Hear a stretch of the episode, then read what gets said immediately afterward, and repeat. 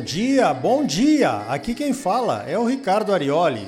Estamos começando o Momento Agrícola desta semana aqui pela rede de rádios do Agro, com as principais notícias, informações e entrevistas ligadas à produção agrícola e pecuária.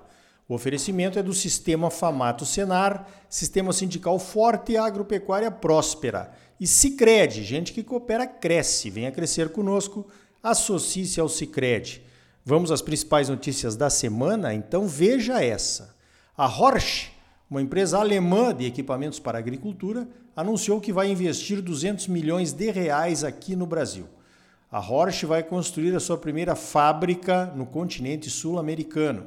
A fábrica vai ser em Curitiba e pretende atender toda a América Latina. A Horsch fabrica equipamentos para preparo de solo, plantio, semeadura, pulverização, Agricultura híbrida, logística e inteligência. A marca já está há sete anos no Brasil. A fábrica vai gerar 120 empregos diretos e outros mil empregos indiretos. A Horsch pretende produzir aqui no Brasil máquinas com tecnologias avançadas, como inteligência artificial, que consegue aprender e resolver no mais rápido possível problemas que acontecem no campo durante a operação.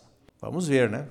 Tem muita tecnologia embarcada aí que o produtor simplesmente não consegue usar por falta de conhecimento, treinamento, conectividade e outros problemas afins. Veja esta: as exportações do chamado complexo soja, que inclui o grão, o farelo e o óleo, podem ser recordes no Brasil em 2021.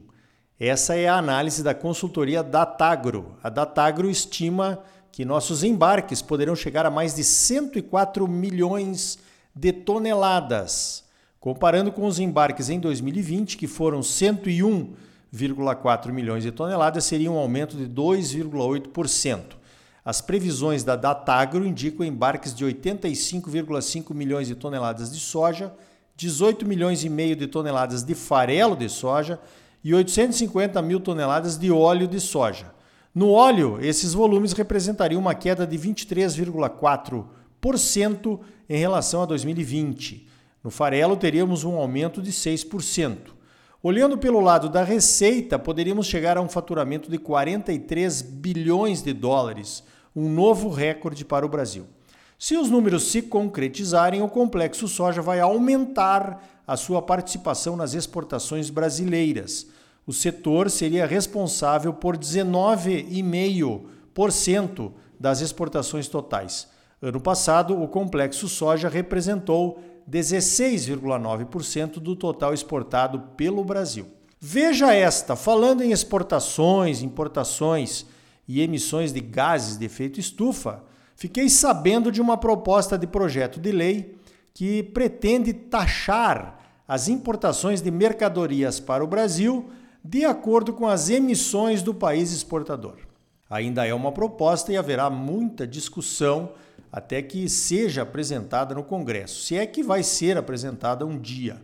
A ideia inicial é criar faixas de tributação de acordo com as emissões de cada país exportador de produtos para o Brasil.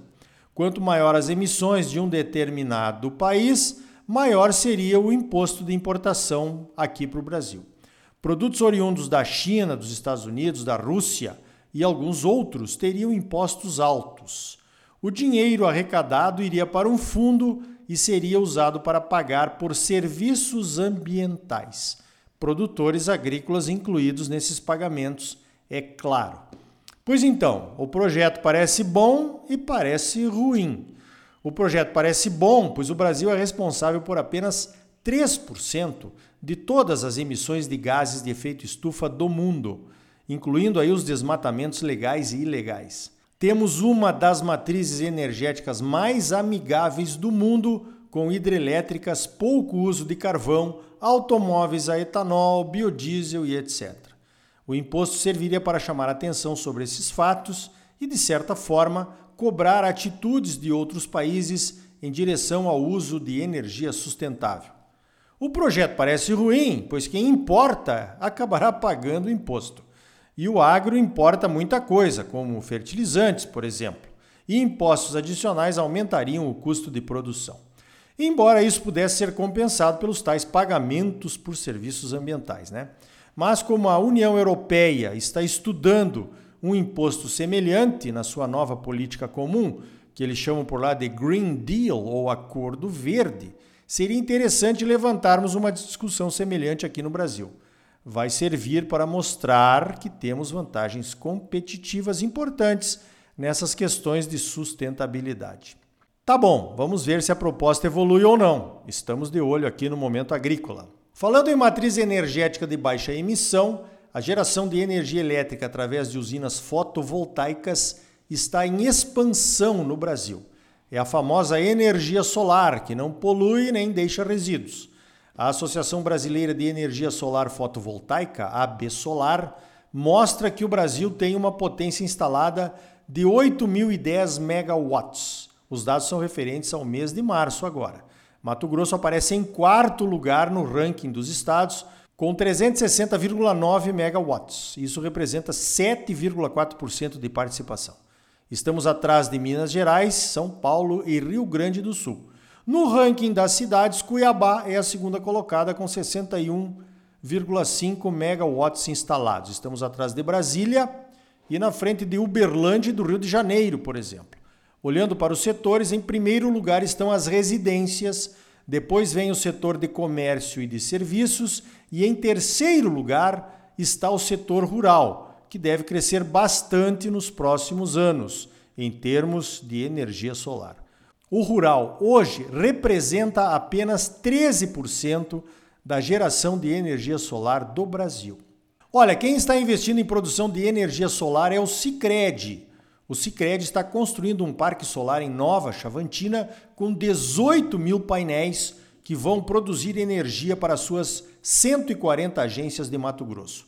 A área ocupada será de 9 hectares, o valor do investimento é de 30 milhões de reais e a inauguração está prevista para junho. Durante o tempo de vida útil dos painéis, que é de 25 anos, a emissão de energia limpa vai reduzir o equivalente a 24 mil toneladas de carbono. Esse parque de energia fotovoltaica faz parte de um conjunto de ações de sustentabilidade da Central Sicredi Centro-Norte e está alinhado com os Objetivos de Desenvolvimento Sustentável da ONU, a Organização das Nações Unidas, aos quais o Sicredi aderiu.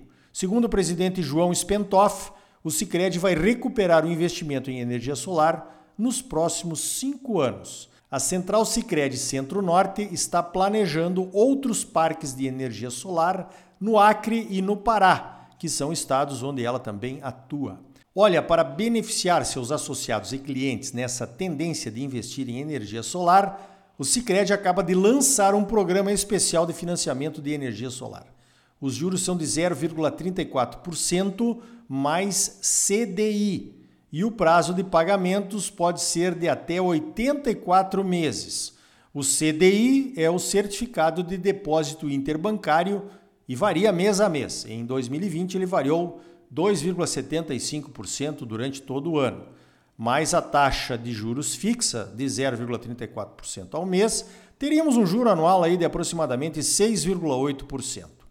Para maiores detalhes, procure o seu gerente de conta do Sicredi. É um plano bem atrativo.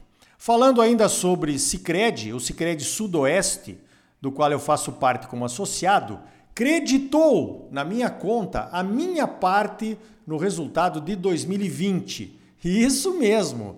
Numa cooperativa de crédito, o lucro, que o sistema chama de sobras, tem que ser distribuído entre os associados. É a lei.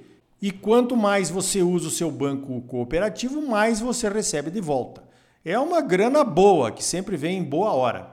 Eu estou falando, gente que coopera cresce. Venha crescer conosco, associe-se ao Cicred. Veja esta, na semana passada entrevistamos o pesquisador da Embrapa Milho e Sorgo, o doutor Ivênio de Oliveira, que falou sobre as ameaças da cigarrinha do milho quando transmite o enfesamento. Agora, nesta semana, me deparei com uma notícia sobre o lançamento de um inseticida biológico para controle da cigarrinha do milho. Muito bom!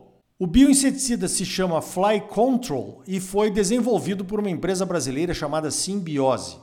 Quando entra em contato com a cigarrinha, o Fly Control, que é derivado de um fungo, coloniza os órgãos internos da praga e liquida o bichinho. Mais uma ótima ferramenta para o manejo integrado de pragas, hein? Então tá aí. No próximo bloco vamos saber como o pessoal lá em Brasília está discutindo e aprovando políticas públicas para melhorar a conectividade das propriedades rurais do Brasil. A conectividade é ferramenta importante, indispensável, eu diria, para a agricultura brasileira continuar se desenvolvendo. Não perca logo depois dos comerciais. E ainda hoje, seguro rural. O governo precisa cortar gastos em seu orçamento em tempos de pandemia. Como ficou a questão do seguro rural dentro desse cenário? Você vai saber daqui a pouco aqui no Momento Agrícola. E mais notícias comentadas aqui para você, incluindo dicas preciosas para a tomada de decisão de plantio da próxima safra de soja. E aí, tá bom ou não tá? É claro que tá bom, você só merece o melhor. Então não saia daí, voltamos em seguida com mais momento agrícola para você, um oferecimento do Sistema Famato Senar, Sistema Sindical Forte e Agropecuária Próspera. E Sicredi, gente que coopera cresce. Venha crescer conosco, associe-se ao Sicredi. Voltamos já.